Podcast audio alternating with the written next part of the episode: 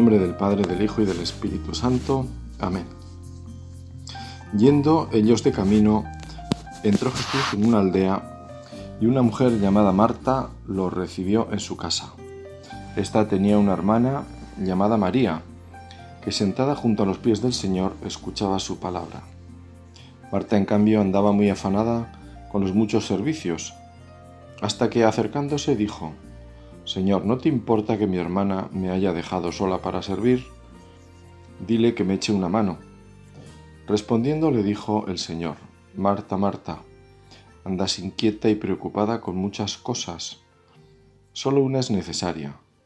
María pues ha escogido la parte mejor y no le será quitada. Hoy celebramos esta memoria de Santa Marta, por eso esta lectura. Marta, la anfitriona, la dueña de casa, según nos cuenta San Lucas, esa casa de Betania a la que, Jesús acudía y en la que tan a gusto se encontraba. Un lugar de descanso para el Maestro, un lugar donde podría llegar medio a escondidas para que no se corriera la voz y asaltaran la morada de sus amigos Marta y Lázaro con enfermos, como en otras ocasiones había ocurrido y nos cuenta el Evangelio. Hace pocos domingos escuchamos cómo Jesús se había apartado con sus discípulos a un lugar con la intención de que éstos descansaran, porque, como decía el Evangelio, acudían tantos a su presencia que no tenían tiempo ni para comer. Pero ocurrió que al llegar al otro lado del lago, ese lugar apartado, habían adivinado la intención de Jesús y se les adelantaron. Cuando llegaron allí ya los estaban esperando. Seguramente esta escena habría ocurrido en más de una ocasión. Por eso que Betania sería un lugar discreto para Jesús y que contaría con esa discreción de esta familia para que Jesús realmente pudiera descansar. Quizá por esta razón San José María llamaba a los agrarios Betania, como un lugar de descanso, allí donde Dios nos acoge como somos, que es como realmente se descansa, cuando uno es acogido, cuando uno está sin preocupaciones, eh, digamos, de cara a los demás, sino uno puede estar allí, pues eso, acogido por el entorno, por las personas con las que está, así se descansa. Allí donde también se puede vivir sin mirar al reloj, donde no hay que hacer esfuerzos. Los cristianos no necesitamos ir, con perdón por la expresión, al quinto pino, a lugares recónditos o masificados según gustos. No es de extrañar que uno regrese de esos supuestos descansos más cansado y que necesite curiosamente descansar del descanso, como me decía en una ocasión una persona. Vengo de vacaciones y ahora necesito un día por lo menos para descansar. Curioso. Bueno, pero volvemos a Betania con Santa Marta y siguiendo el consejo de San Ignacio de como si presidente me hallare, queremos imaginarnos esta escena breve, por otra parte, que nos cuenta San Lucas, breve por el tiempo, pero encantadora por lo cotidiano. Y porque al final pues nos relata algo que todos hemos vivido, de lo que hemos sido testigos en nuestro propio hogar cuando acude una visita a la que nuestra madre como Santa Marta pues quiere agasajar con una buena comida y preparando la casa con esos toques últimos para manifestar el aprecio y la gratitud pues a ese familiar que viene de lejos o al amigo o amiga de alguno de los hijos, al novio que viene por primera vez a casa de su novia. Es decir, una escena que, repito, pues nos es fácil de imaginar y en la que si nos descuidamos nuestra, nuestra madre nos ha hecho participar en ese papel de Marta porque también nos ha tocado colaborar en algo. Marta sí andaba muy afanada en diversos servicios, nos dice el texto. Vemos a Marta ocupada en el fuego mientras prepara algunos platos con frutas de aquellas tierras, dátiles, uvas, alguna bebida fresca, y poniendo en orden y limpiando, porque las amas de casa siempre ven polvo donde otros no vemos sino limpieza. Marta, la mujer del servicio, a la que le faltan brazos, ha cruzado varias veces delante de Jesús y María, ligera de pies y con la cabeza ocupada en varias cuestiones, mientras alguna nueva se le despierta. Y María, que sentada junto a los pies del Señor, escuchaba su palabra. La escena puede parecer incluso dulce, pero a Marta al final le puede la tensión de las cosas que parecen apoderarse de ella y por fin salta con la confianza que le da Jesús. Señor, ¿no te importa que mi hermana me haya, dejado sola para servir? Dile que me eche una mano. Y se lo dice curiosamente a Jesús. La queja va contra su hermana. Sabe Marta que si no se lo dice Jesús, no hay nada que hacer.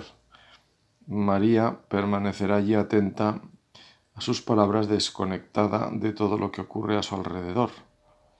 María ha puesto sus cinco sentidos en escuchar al Maestro. ¿Cómo me gustaría escuchar el Evangelio, palabra del Señor, como María, abstraído de lo exterior? ¿Cómo nos gustaría saber qué es lo que Jesús le estaba diciendo a María, que había captado su atención con esa fuerza. Podemos estar seguros de que no eran superficialidades. Nos dice San Lucas que María, sentada a los pies del Señor, escuchaba su palabra. A partir de esta disposición de María, Santa Isabel de la Trinidad comenta, Vuestra fuerza está en el silencio. Mantener la fuerza en el Señor es hacer la unidad en todo su ser a través del silencio interior. Es recoger todas sus fuerzas para ocuparlas únicamente en el ejercicio de amar. Es tener esa mirada simple que permite que la luz se derrame. Un alma que entra en discusión con su yo, que está ocupada en sus sensibilidades, que discurre pensamientos inútiles, un deseo sin importancia, esta alma dispersa sus fuerzas, no está del todo ordenada a Dios. Todavía hay en ella cosas demasiado humanas, hay una disonancia. Habla la santa del, del silencio interior necesario para escuchar a Dios. La verdad es que el exterior es más fácil. Nos basta encontrar el lugar y la hora adecuada para conseguirlo, pero el interior ya habla de esa unidad de todo el ser, recogiendo todas las fuerzas para ocuparlas en amar, y por ello nos habla de esa mirada simple sobre la realidad. Como las cosas a veces se entienden mejor por lo que no son, pues va describiendo ella aquello que impide esta unidad. Discutir con el yo, dice Santa Isabel, ese ir razonándonos sobre cuestiones que nos trae la imaginación con sus sensibilidades, es decir, todo ese mundo de pensamientos que nos hace girar sobre nosotros mismos, recolocándonos en el centro si nos parece que no nos reconocen o que han sido injustos con nosotros en tal o cual ocasión. Esa expresión que a veces empleamos con los demás cuando entendemos que a la mínima se enojan si se les corrige o se dice tal o cual cosa porque la van a entender como ofensiva. Esa, ese tener la piel muy fina. Si seguimos el consejo del Señor sobre nuestra mirada sobre los defectos ajenos, que podemos extenderla a nuestros agravios, recordando aquello de la mota en el ojo ajeno y la viga en el nuestro, nos debería bastar para entrar por esa senda de la sencillez y la unidad de la que nos hablaba Santa Isabel. Y sigue con esos deseos inútiles, pensamientos sin importancia, frívolos. Esta alma dispersa sus fuerzas, no está del todo ordenada a Dios. Es el diagnóstico que hace esta santa mujer por el cual no podemos estar como María atentos al Maestro. Quizá miramos al Señor, pero nuestro corazón está vagando por otros lugares y en el fondo está centrado en uno mismo, ensimismados. Así es como podemos estar. Por eso en la oración queremos mirar y escuchar. Nosotros que no vemos, como vio Tomás, tus llagas, siguiendo las palabras de la conocida oración de Santo Tomás de Aquino a la Eucaristía, ni oímos tu voz, como la escucharon los apóstoles con tu timbre de voz propio. Sabemos que no está en eso el secreto de nuestra respuesta fiel, porque ni aunque resucite un muerto, íbamos a creer con más fuerza. Esto lo dijo el mismo Jesús. Como en la santidad el secreto está en querer, pero en querer de verdad, poniendo los medios, pues ya solo en amar es mi ejercicio, decía San Juan de la Cruz. Cuando vamos a rezar ese ejercicio, es un ejercicio de amor en el que queremos dar a ese tiempo toda la intensidad que buscamos al tiempo que dedicamos a lo que nos roba el corazón. Para nuestras aficiones el tiempo siempre se nos queda corto, porque el corazón lo tenemos puesto de verdad. También María tenía su corazón puesto en el Señor, y por eso el tiempo le parecía poco. Hablarían con Jesús en la comida y en la sobremesa, y podrían preguntarle lo que quisieran sobre tantas cosas, pero Jesús estaba hablando. Quizás no volvería sobre aquellas cuestiones más tarde, y ese era el momento. Ese tiempo para el Señor era poco para María. Marta, Marta, andas inquieta y preocupada con muchas cosas. Jesús no iba a decir nada posiblemente por su delicadeza. Sabría que María terminaría diciendo algo. Lo sabía porque conocía lo que hay en el corazón del hombre, como dicen los evangelios, y en este caso porque conocía bien a la familia. Inquietud y preocupación. En otra ocasión Jesús habló de las preocupaciones de la vida, las que tienen, digamos así, su razón de ser, el alimento, el vestido, eso que llamamos las necesidades básicas, las que deben estar cubiertas, las que cualquier legislación reconoce como propias de la persona por el hecho de serlo. Y sin embargo Jesús resulta radical. Por eso os digo, no os preocupéis por vuestra vida, qué comeréis o con qué os vestiréis. ¿No tiene la vida más valor que la comida y el cuerpo que el vestido? Fijaos en las aves del cielo, no siembran ni cosechan ni almacenan en graneros. Sin embargo, vuestro Padre Celestial las alimenta. ¿No valéis vosotros mucho más que ellas? ¿Quién de vosotros, por mucho que se preocupe, puede añadir una sola hora a su vida? ¿Y por qué os preocupáis por la ropa?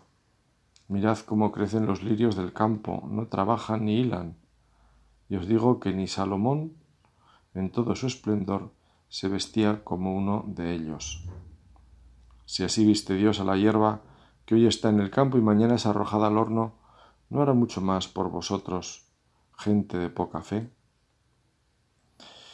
Jesús nos pide vivir confiados en Dios, en su providencia, lo cual no significa cruzarnos de brazos, esperando que las cosas se arreglen solas, pero tampoco significa que a base de esfuerzo se consigan las cosas. Algunas sí, desde luego.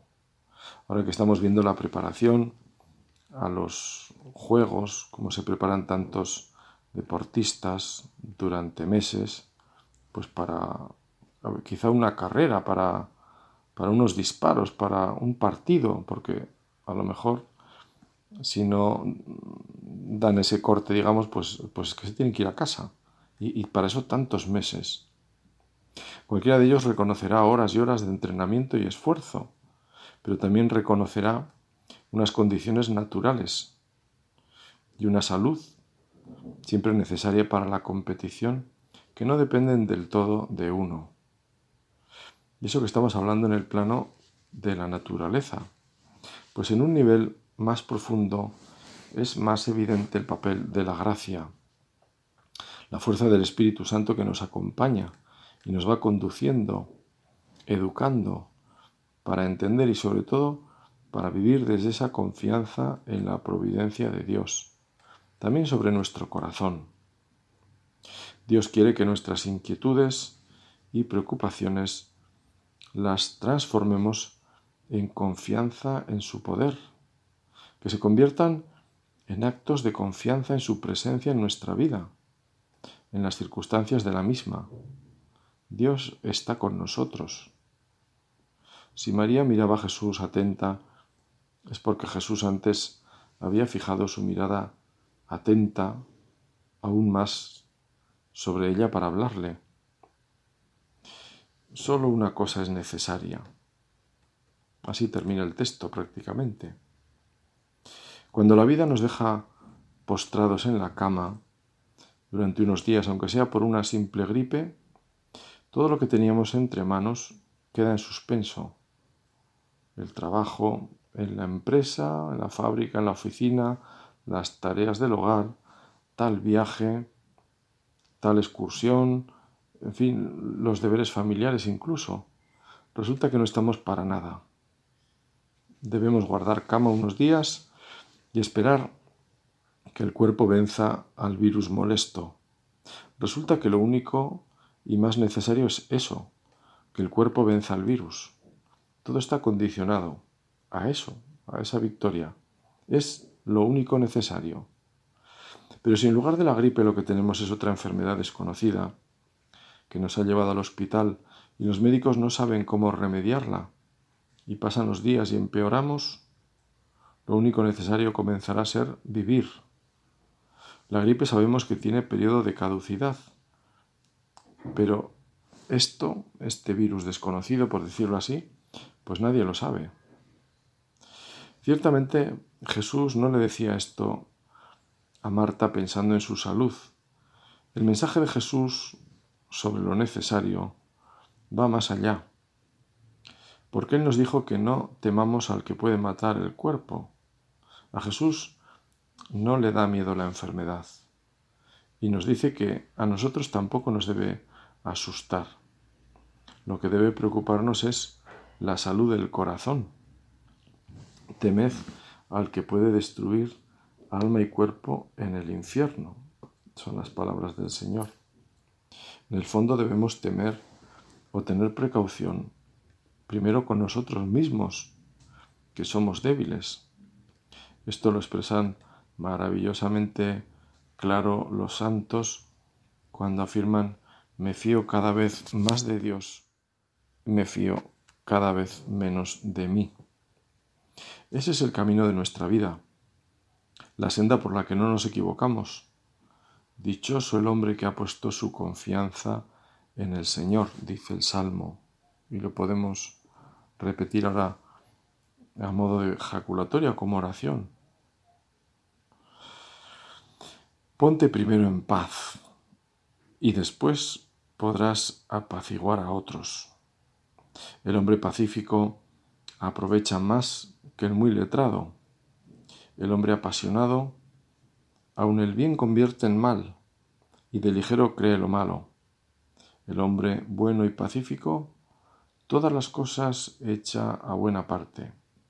El que está en paz, de ninguno sospecha. Son palabras de Tomás de Kempis en ese libro famosísimo. Ponerse en paz. Yo diría que es como coger la onda de la atención en la oración, de esa atención que necesitamos cuando estamos delante de Dios. Es la que debiéramos tener en toda nuestra vida, ¿eh? porque al final nuestra vida tiene una vocación contemplativa, que es a descubrir el paso de Dios, su presencia en todas las cosas de la vida. Al final eso es la contemplación ese ver a Dios en todo, ver su presencia. Pero bueno, esto digamos como que se afina más sobre todo en la oración, que es el lugar que nos da pues como ese, eh, ese, ese brillo en la vista, ¿no? que nos aguza la vista o nos permite, o quizá se entiende mejor, nos quita la niebla que nosotros mismos producimos con la que no conseguimos ver, descubrir al Señor. Pues esa paz eh, nos es necesaria, esa serenidad que nace del corazón, la paz como fruto del Espíritu. Esa paz se la pedimos al Señor. Con ella saludaba a Cristo resucitado, lo recuerdas bien. La encontramos como María en Jesús, en sus palabras, en su presencia. La encontramos en los sacramentos, que son, por supuesto, esa presencia especial del Señor. Vete en paz. No, nos cansamos, nos bien meditarlo, ese vete en paz del sacramento del perdón. La Padre Eucaristía. Palabras que llegan al corazón, palabras que nos hablan del corazón. Nadie nos quiere tanto y por tanto nos habla con tanta verdad como es el como pues Cristo que es al final camino, verdad y vida. Solo una cosa es necesaria. Solo el amor es necesario. Y el amor tiene dos partes. Mi acogida del amor de Dios y mi entrega a los demás. María escogió la mejor parte, la de acoger el amor de Dios. Es la mejor parte porque si nos llenamos del amor de Dios, ¿qué hay en mi interior? ¿Qué puedo yo entregar? Una vez que quiero acoger por encima de todo el amor de Dios, nadie me lo podrá quitar. Los esposos acogemos el amor de Dios en la oración juntos. Qué bonito es cuando los esposos nos sentamos a los pies de Jesús para escuchar su palabra. Qué gratificante. Experimentamos cómo nos envuelve el Espíritu, cómo nos inunda. Y después de eso, cuánto tenemos que darnos. Y acogemos el amor de Dios cuando nos acogemos el uno al otro como un don. Es la parte más importante de nuestro amor.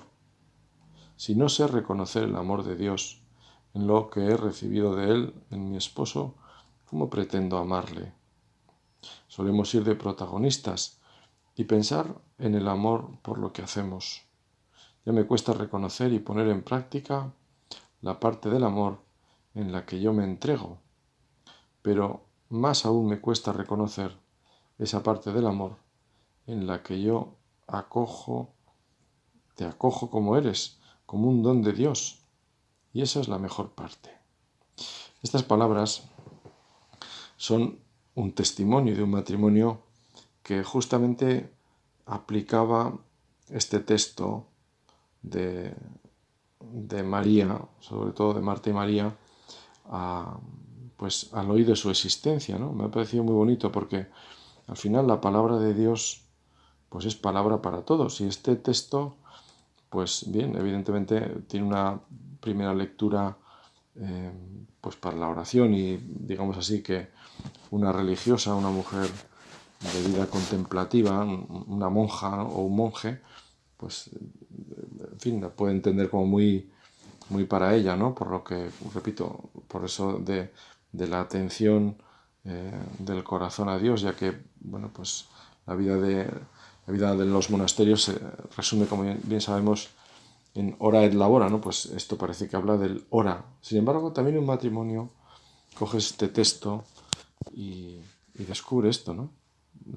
le ilumina para saber acoger, pues en esa mejor parte, en el fondo, el amor de Dios, que es el que, que es la fuente luego del amor con el corazón que tenemos, que no tenemos otro, ¿no? Al final, el monje, el casado, el, soltero, en fin, el sacerdote, quien sea, pues tenemos un corazón. Y, la vida cristiana, no, pues es, la vida cristiana al final es, amar, ¿no? Amar a Dios, amar al prójimo. Y, y termino con, pues también con la, el comentario de, de un santo, en este caso un santo casado, también, Santo Tomás Moro, ¿eh? bien conocido, un hombre, pues digamos, de un enorme influjo en la vida de su época. Eh, es un hombre pues, pues casado, con hijos, padre de familia y que al final pues sufrió martirio. Bueno, pues él decía sobre este texto, decía, en estas dos mujeres de quienes habla la escritura, es corriente ver el símbolo de dos estilos de vida en la iglesia, Marta representaba la vida activa, María la vida contemplativa. Marta trabajaba en obras de misericordia, María reposaba contemplando. El activo se entrega al amor al prójimo, el contemplativo al amor de Dios. Por tanto, Cristo es Dios y hombre, y ha sido rodeado del amor único de la bienaventurada Virgen María, cuando servía a la vez a su humanidad y cuando estaba atenta a la contemplación de su divinidad. Otros sirven a los miembros del cuerpo de Cristo. La Virgen María servía a Cristo en persona, y no sólo por acciones exteriores, sino por su propia sustancia. Le ofreció la hospitalidad de su seno. En su infancia ayudó a la debilidad de su humanidad, acariciándolo, bañándolo, curándolo se lo llevó y regresó de Egipto para evitar la persecución de Herodes. Y después de múltiples servicios, se mantuvo a su lado mientras moría en la cruz y asistió a su amortajamiento. No fue así como se comportó Marta y por tanto la igualó en el servicio. En la contemplación también, en la parte de María, es superior a todos. En, ver, en verdad que contemplativa no debía ser, la que había llevado en su seno a la misma divinidad, unida en su carne a la persona del Hijo de Dios. Por tanto, lo escuchó, conversó con él, gozó de él, lo contempló. En el Cristo están escondidos todos los tesoros de la sabiduría y del conocimiento. Así María, contemplativa, ella, Así fue María, perdón, contemplativa, ella que en el Hijo único de Dios, al que había engendrado de su carne, contemplaba la gloria de toda la Trinidad. Pues bien, vemos también estas palabras de Santo Tomás, con las que reivindica también este papel del servicio en Marta, porque bueno, pues lo, lo asimila al servicio de la Virgen. Él va describiendo pues todo lo que hizo la Virgen, que al final la Madre de Jesús, Santa María, pues vivió para su Hijo y su vida fue servir a su Hijo, una vida de servicio. Y bueno, pues por supuesto que Jesús habla de, del servicio hasta el punto de decir que Él no ha venido a ser servido, sino a servir y por lo tanto, mm, pues digamos que una pone una de las líneas de, fin, una de las líneas de la vida cristiana pues es el servicio. ¿no? ¿Quién va a decir o quién va a, negar esto? Servir indica mucho, ¿no? indica el poner a la persona a la que sirves no a tu nivel, sino a un nivel más mayor, ¿no? ¿Eh? Considerad a los demás superiores a vosotros mismos, son palabras también de la Biblia. Pues bien, terminamos ya este rato de meditación pues acogiéndonos a, la intercesión de esta, de esta mujer de servicio, Marta, que lo más importante al final, no olvidemos que no era el Marta, sino que es el Santa Marta. Hoy nos encomendamos a ella porque está en el cielo, porque hizo de esa vida de servicio, desempeño porque Jesús estuviera atento, pues hizo su vida, y evidentemente pues fue una de las discípulas del Señor, una mujer que estuvo siempre, aunque eso no lo dicen los evangelios, pero en fin, se deduce, se deduce de, esta fiesta, pues al final su vida pues tenía como clave aprender de Jesús, siempre discípula, que eso sea también para nosotros. Como ya, ya es la hora, no termino de con San José, Vamos a terminar hoy, como digo, pues así, con Santa Marta. Ruega por nosotros.